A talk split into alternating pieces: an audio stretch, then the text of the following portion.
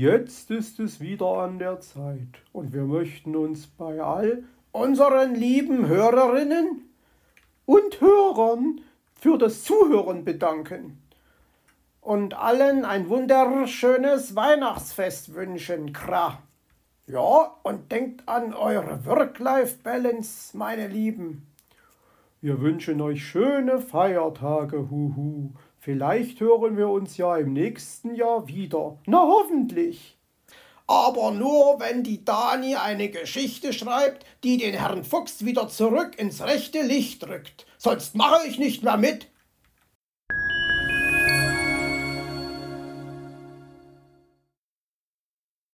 Verflixt nochmal, da braust man diese Bobbahn hinunter und wähnt sich als Sieger und dann das. Trösten Sie sich, wenigstens haben Sie diesmal nicht gegen den kleinen Burstel verloren. Wie sie mich doch immer wieder aufbaut. Ja, ihr Lieben, da geht euch doch sicher auch das Herz auf.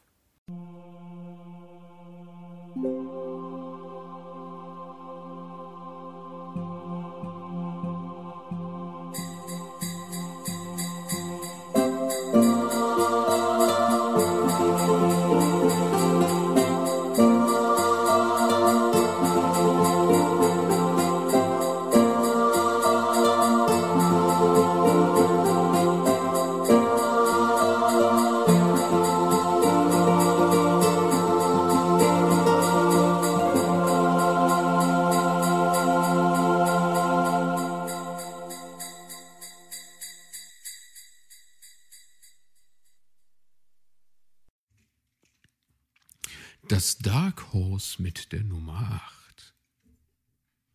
Onkel Fuchs, Onkel Fuchs, rief Weißohr, als er am nächsten Tag mit den anderen im Zauberwald eintraf. Geht es dir wieder gut? Ganz ausgezeichnet geht es mir, mein Junge. Ja, die Frau Elster, Zwitschi und Onkel Puh haben sich großartig um mich gekümmert. Ich konnte gestern schon wieder trainieren. Bei meinem Fuchsschwänzchen, hast du vielleicht Lust auf Biathlon? fragte Weißohr, und die anderen Märchenwaldkinder baten, Au ja, bitte, Herr Fuchs, wir haben schon mächtig geübt. Na gut, dann gehen wir hinüber zum Biathlon, sagte Herr Fuchs, und auch die Maulwürfe und die Hasenkinder aus dem Zauberwald schlossen sich ihnen an. Zum Glück haben wir so eine breite Strecke geplant, atmete Puh auf. Das wird heute ein richtiger Massenstart. Das darf ich auf keinen Fall verpassen, sagte Paul Kautz und flatterte hinter den Sportlern drein. Luzi, fragte Frau Elster.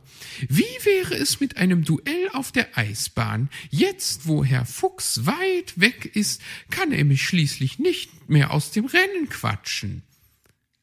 Einverstanden, lachte Luzi. Da muss ich unbedingt dabei sein, Kra, sagte Meister Schwarzrock und folgte den beiden Eisschnellläuferinnen. Aber wagen Sie es nicht, Herrn Fuchs schon wieder würdig zu vertreten, zischte Frau Elster, und der Rabe meinte schmunzelnd, wir werden sehen, Frau Elster. Puh, haben Sie einen Moment Zeit für mich? flüsterte Frau Igel geheimnisvoll und zog ihn zur Seite. Können Sie mich zu Giant Snake bringen? Aber selbstverständlich, erwiderte Puh. Er war ein wenig überrascht, dass sich die Igelin ausgerechnet für die Bobbahn interessierte. Auf der Giant Snake machten die Gespenster gerade ein paar Probefahrten, als die beiden eintrafen. Und jetzt begleiten Sie mich zum Starthaus, bat Frau Igel. Auch das tat Puh als guter Gastgeber gern. Frau Igel schaute sich interessiert um. Den gelben Bob, den nehme ich, meinte sie dann und schob ihn in Richtung Start. Aber Frau Igel, Sie können doch nicht.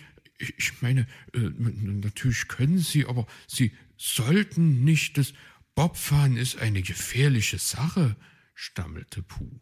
Nuff, nuff, nuff, aber mein lieber Puh, das brauchen Sie einer Märchenwald-Bobmeisterin doch nicht zu erzählen, erwiderte sie und freute sich, als sie seine Verblüffung sah. Na dann, gute Fahrt, wünschte der Wichtel, als die Ampel auf grün sprang, und Frau Igel stellte gleich einen neuen Startrekord auf. Ich werd verrückt. Puh, sag mir, dass da tatsächlich Frau Igel durch den Kreisel saust, verlangte Willi Kautz eine Bestätigung für das, was er zu sehen meinte. Wenn du verrückt wirst, dann werde ich es auch, denn ich bilde mir ein, sie zum Stadthaus gebracht zu haben. In dem gelben Bob muss also leibhaftig Frau Igel sitzen, auch wenn sie das Kopftuch gegen einen Helm getauscht hat, entgegnete Puh.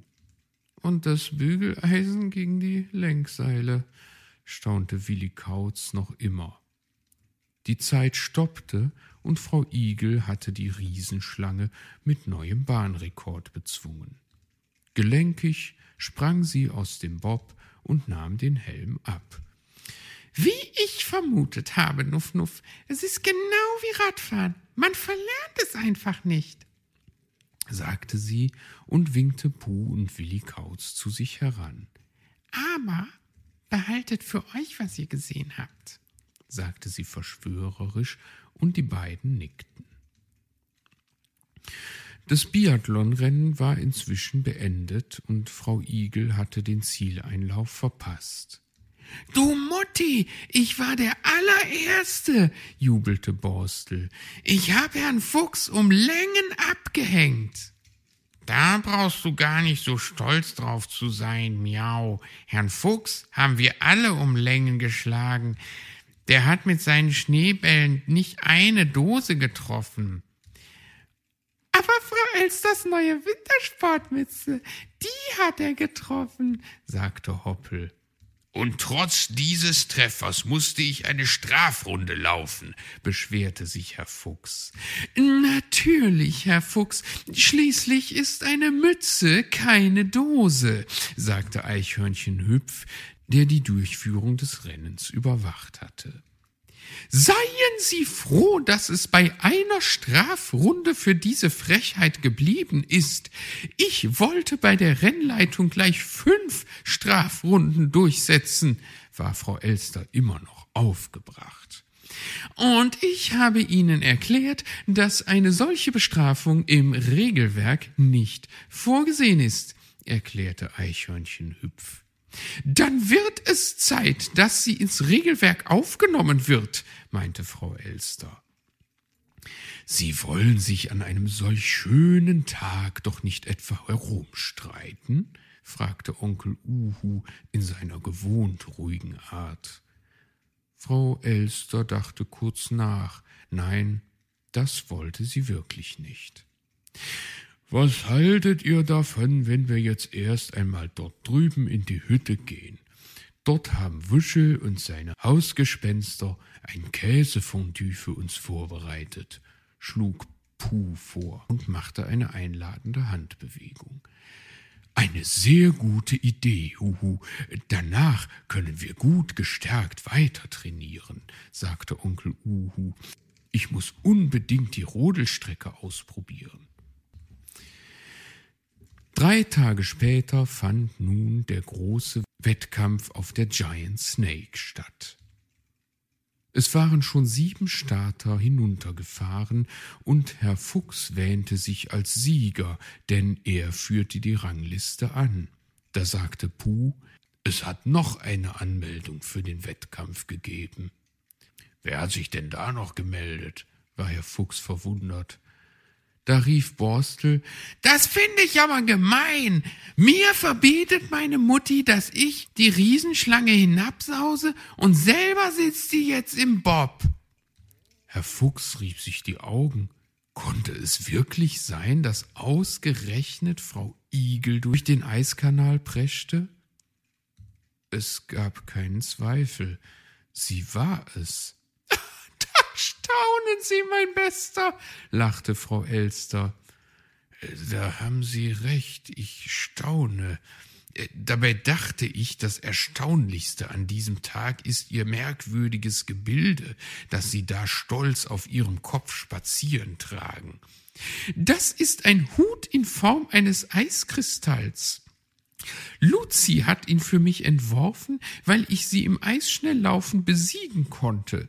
Zumindest immer dann, wenn sie mich nicht gerade davon abgehalten haben, stichelte sie. Kreuzspinne und Kreuzotter, wie oft wollen Sie mir das eigentlich noch aufs Butterbrot schmieren? beschwerte er sich. Na ja, ich dachte zumindest so lange, wie wir die Sache mit Ihren Bauchschmerzen vor Ihrem Neffen geheim halten wollen, erwiderte sie und puffte ihn freundschaftlich in die Seite. Kuckucksei und Wiederhopf, mit Ihnen bin ich schlimm angekommen, seufzte Herr Fuchs. War nur Spaß, mein Lieber, lachte sie. Darf ich mal stören? Wenn Frau Elster die Eisprinzessin ist, was ist dann Frau Igel? erkundigte sich Puh bei den beiden. Wahrscheinlich war ihnen gar nicht aufgefallen, dass die Igelin inzwischen einen neuen Bahnrekord aufgestellt hatte. Tja, was machen wir da bloß? Vielleicht ist sie, rätselte Frau Elster. Nicht nur vielleicht, ganz bestimmt ist sie die rasanteste Mutti der Welt, jubelte Borstel und umarmte stolz seine Mutti. Da die Kinderchen des Märchenwaldes durchaus inständig baten, fuhren nun Herr Fuchs und die Gespenster mit ihnen im Zweierbob die Giant Snake herunter. Und als die Hasenkinder des Zauberwaldes sahen, dass sich Hoppel traute, hielt sie nichts mehr, und sie stellten sich in die Schlange derer, die die Riesenschlange bezwingen wollten. Auch Borstel durfte seine erste Fahrt machen. Das war klasse, Mutti, sagte er danach mit strahlenden Augen. Das muss ich unbedingt wieder einmal machen. Schließlich will ich, wenn ich groß bin, auch einmal so eine tolle Bobfahrerin werden wie du. Das ist nicht möglich, mein Junge, lachte Frau Igel. Oh doch, ich werde ganz fleißig üben. Ja, und in ein paar Jahren wirst du allenfalls ein ganz toller Bobfahrer werden, sagte Frau Igel und gab ihm einen Kuss.